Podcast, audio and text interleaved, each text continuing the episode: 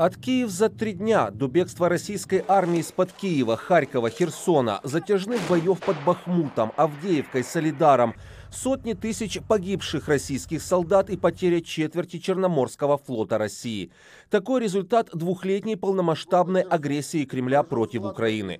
Наиболее важным аспектом второй годовщины является то, что Украина сопротивляется второй год подряд, считает эксперт Атлантического совета Элизабет Броу.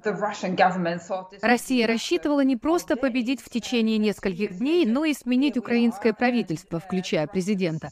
Поэтому тот факт, что наступила вторая годовщина, я считаю, должен рассматриваться как победа для Украины, что страна смогла защищать себя так долго. Но это также были жестокие два года, не только в военной сфере, но и в смежных сферах, которые всегда сопутствуют военным кампаниям, особенно когда речь идет о дезинформации в киберпространстве и других тактиках серой зоны. В начале 2023 года ВСУ отошли от Солидара, который Россия пыталась захватить с лета 2022 года. Конце мая 2023 российские войска после года боев захватили Бахмут. На пике боев за город российская армия, по данным британской разведки, теряла 776 солдат в день. Летом 2023 года началось украинское контрнаступление, которое не до конца оправдало возложенные на него надежды. Александр Краутер из Центра анализа европейской политики отмечает, преодолеть построенные российские фортификационные сооружения является непростой задачей, даже если есть все необходимые ресурсы.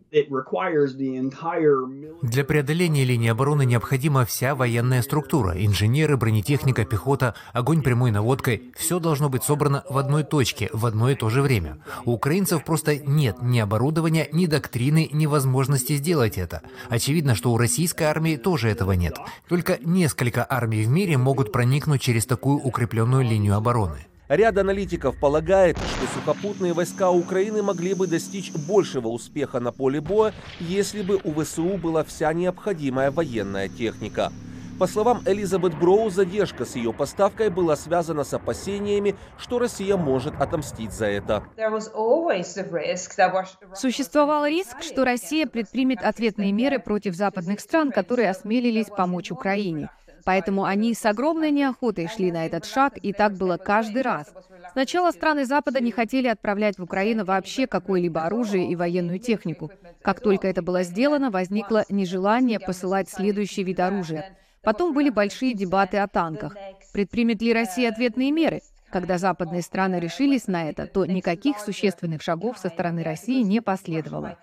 В конце лета 2023-го США одобрили отправку в Украину самолетов F-16 из Дании и Нидерландов. Американские аналитики отмечают, что предоставление многоцелевых истребителей не является решением всех проблем, но не позволят украинцам вести войну эффективнее.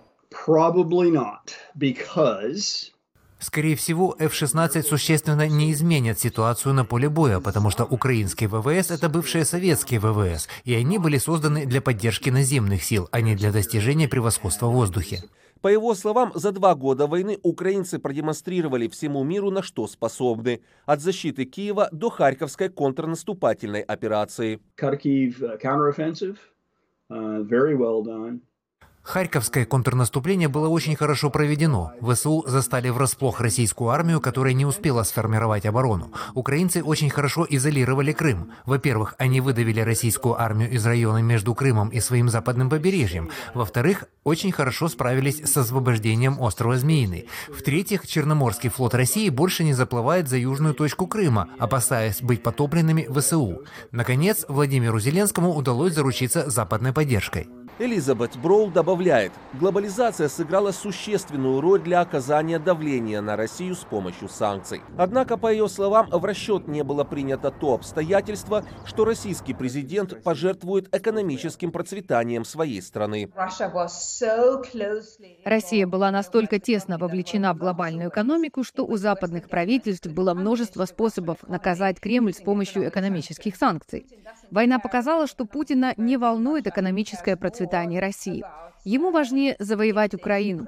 И если это является приоритетом, то западные санкции, какими бы сильными они ни были, не убедят вас не вторгаться в Украину или вывести свои войска из нее. По словам Александра Краутера, Россия пытается запугать мирное население Украины с помощью террора. Украинцы, добавляет эксперт, ведут себя храбро и сопротивляются России всеми силами. Александр Яневский, «Голос Америки».